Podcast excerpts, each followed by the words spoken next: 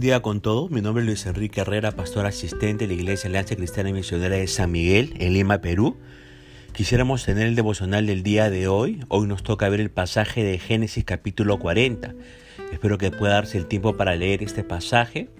Hemos titulado a este devocional Interesándonos por los demás. Ahora, la historia de este capítulo nos enseña que cada experiencia que nosotros vivimos avanza el plan que Dios tiene para nuestras vidas.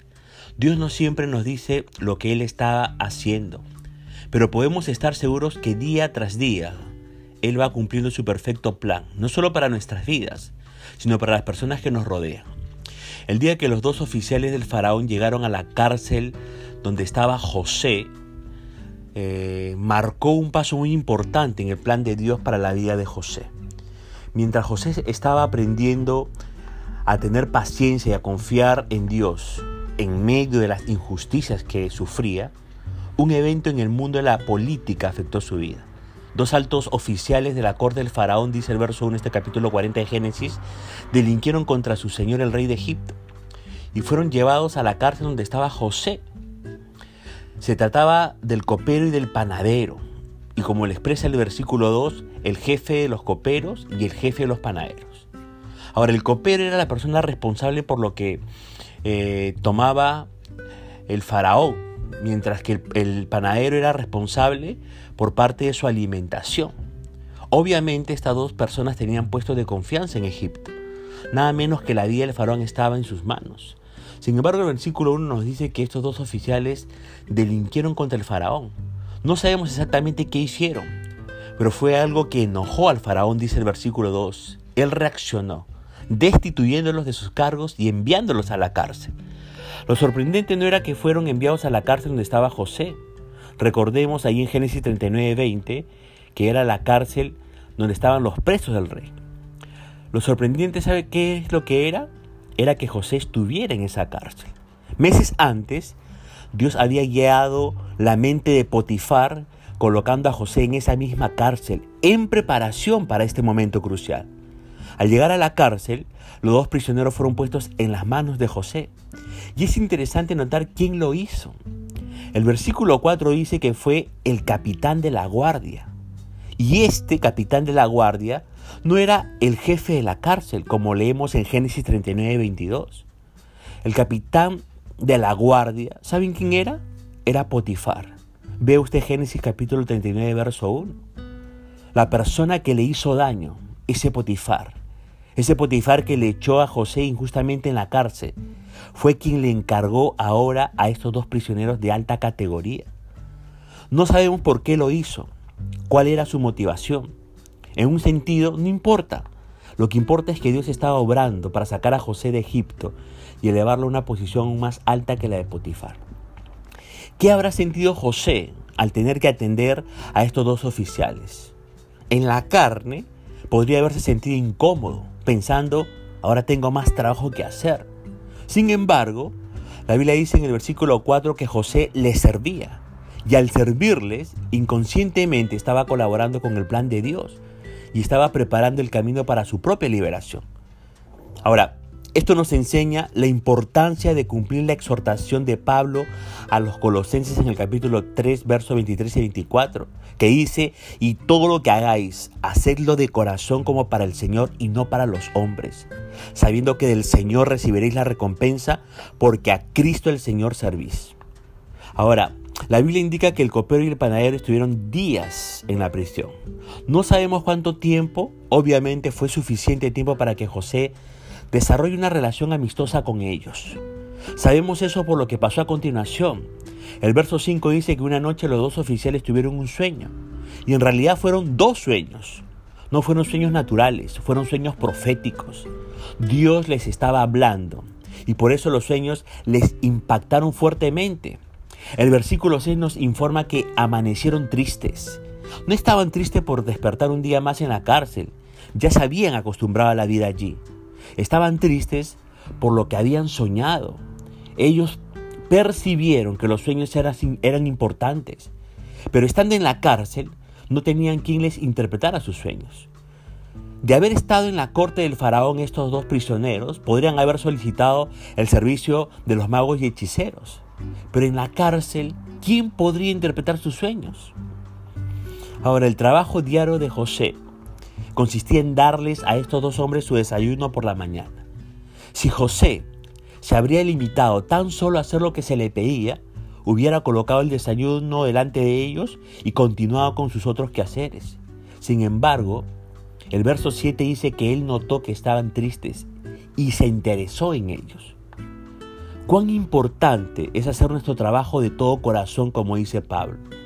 Si vamos a servir a otra persona, debemos mostrar interés en esa persona. No solo cumplir nuestras responsabilidades de manera fría o en manera insensible.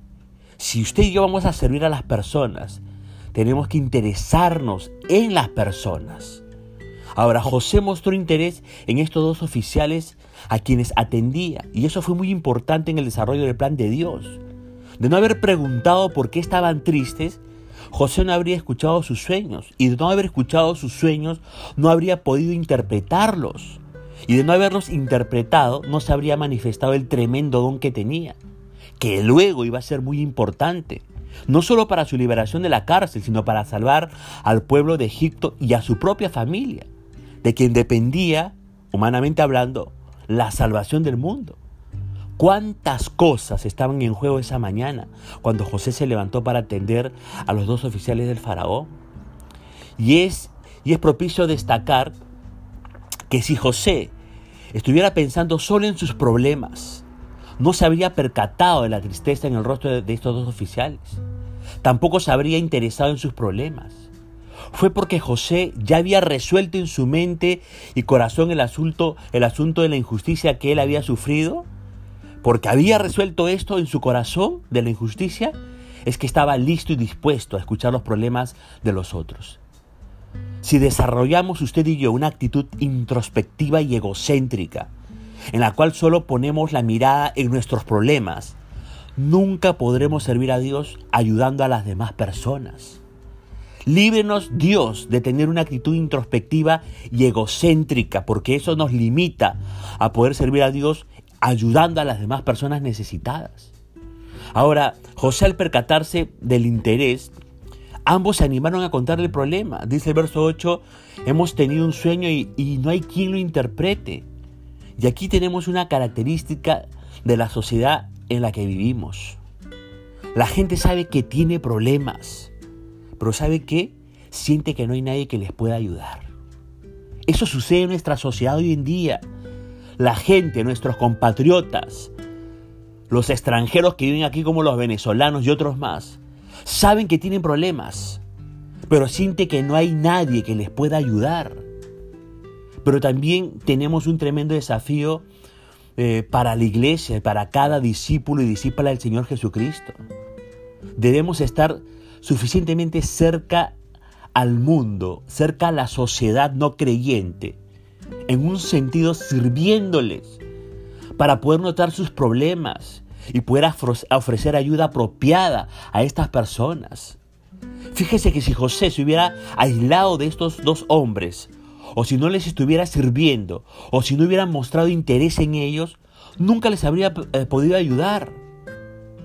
Ahora, Habiendo José escuchado la confesión de su necesidad, interviene, presentando a Dios como la solución de su problema. Mire lo que dice el verso 8. ¿No son de Dios las interpretaciones? Notemos, ¿ah? Notemos que no se presentó a sí mismo como la solución. Él era simplemente un instrumento. Lo importante era Dios, no José. Y José quería que eso quede claro en la mente de los dos oficiales. Pero tampoco se lavó las manos de la situación se identificó con ellos y les ofreció ayuda. Dice el verso 8 que José le dice, contádmelo ahora. Al hacerlo, José tomó un riesgo. ¿Qué si no podía ofrecer una interpretación adecuada o correcta? Obviamente José estaba confiando en Dios. Seguramente Dios lo impulsó a ofrecer su ayuda, dándole a José confianza que él le daría la interpretación. Y fíjese en el verso 9, el jefe de los coperos se animó a contarle a José su sueño. Menos mal, que, menos mal que fue él y no fue el panadero. Porque si el panadero hubiera hablado primero, Al escuchar la interpretación que se le da al, al, panadero en el versículo 19 de este capítulo 40 de Génesis, el copero no se habría animado a contar su sueño. Ahora, en el sueño, el copero vio una vid con tres sarmientos. También se vio a sí mismo exprimiendo las uvas para darle de beber al faraón. Lo dice el verso 9 al 11. José no titubió a dar la interpretación ahí en el versículo 2 y 3 de este capítulo 40 de Génesis.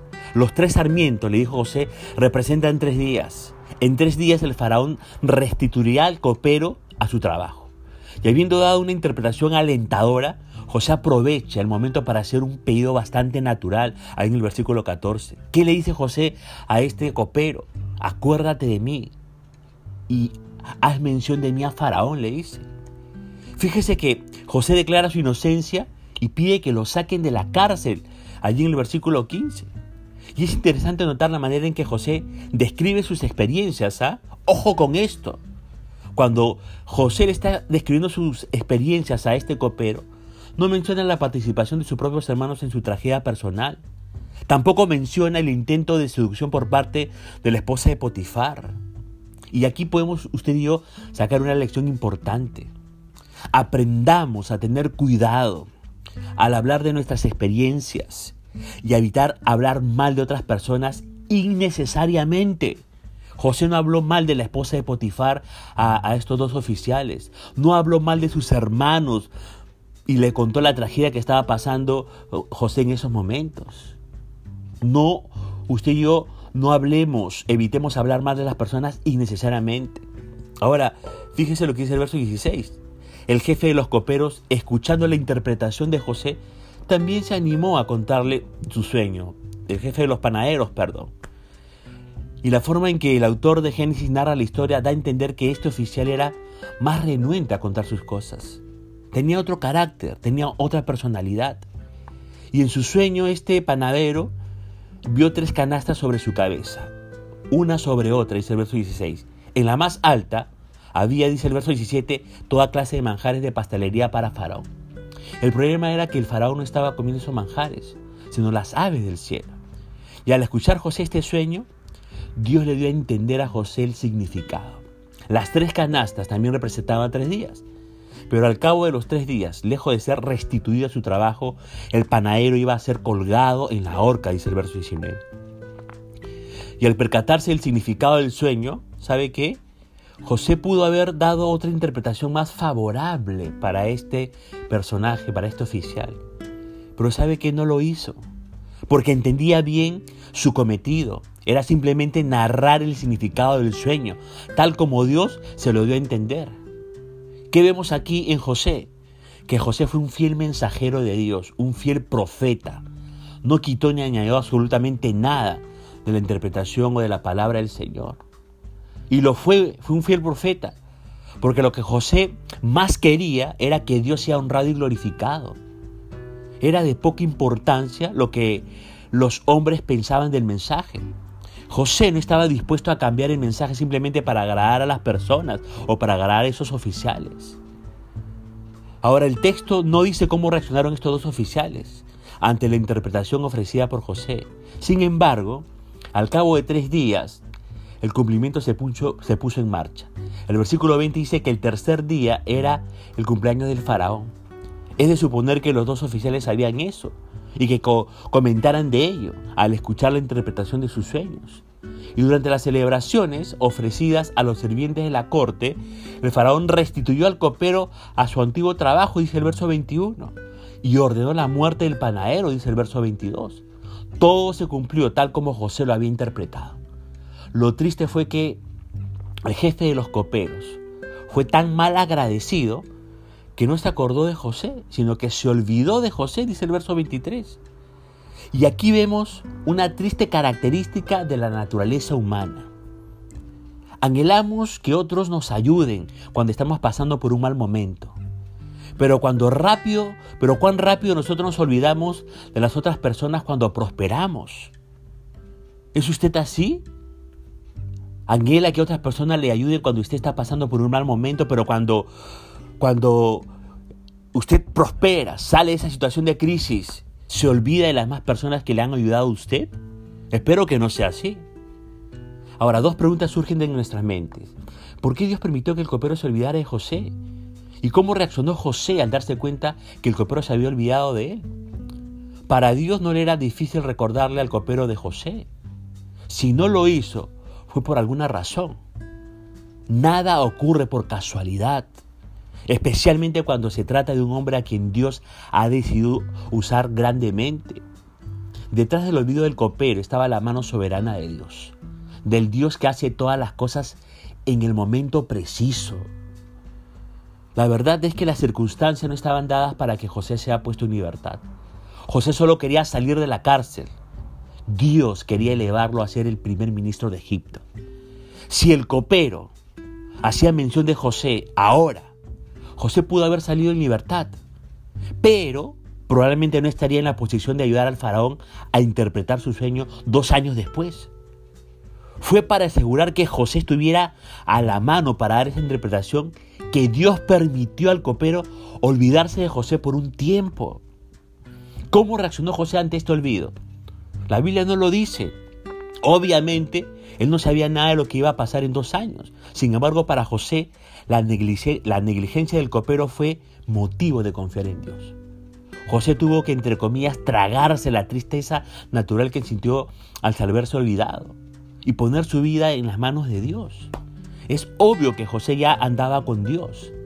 De hecho, le habrá contado a Dios lo que sentía, quizás hasta reclamándole o preguntando por qué el copero se había olvidado de él. Pero estamos seguros que en medio de la tristeza que sintió José, José experimentó una paz, la paz de aquellos que esperan en Jehová. La experiencia de José nos enseña a confiar en Dios y a esperar su momento y manera de salvarlos. Dios sabe lo que es mejor para nosotros y frecuentemente sus planes son mucho más grandes de lo que podemos nosotros imaginar. Queremos poner punto final a la reflexión del día de hoy, deseando que esta meditación haya hablado a su corazón y recuerde, nosotros debemos interesarnos por los demás como lo hizo José. Que Dios le bendiga y ya estaremos comunicándonos Dios mediante el día de mañana.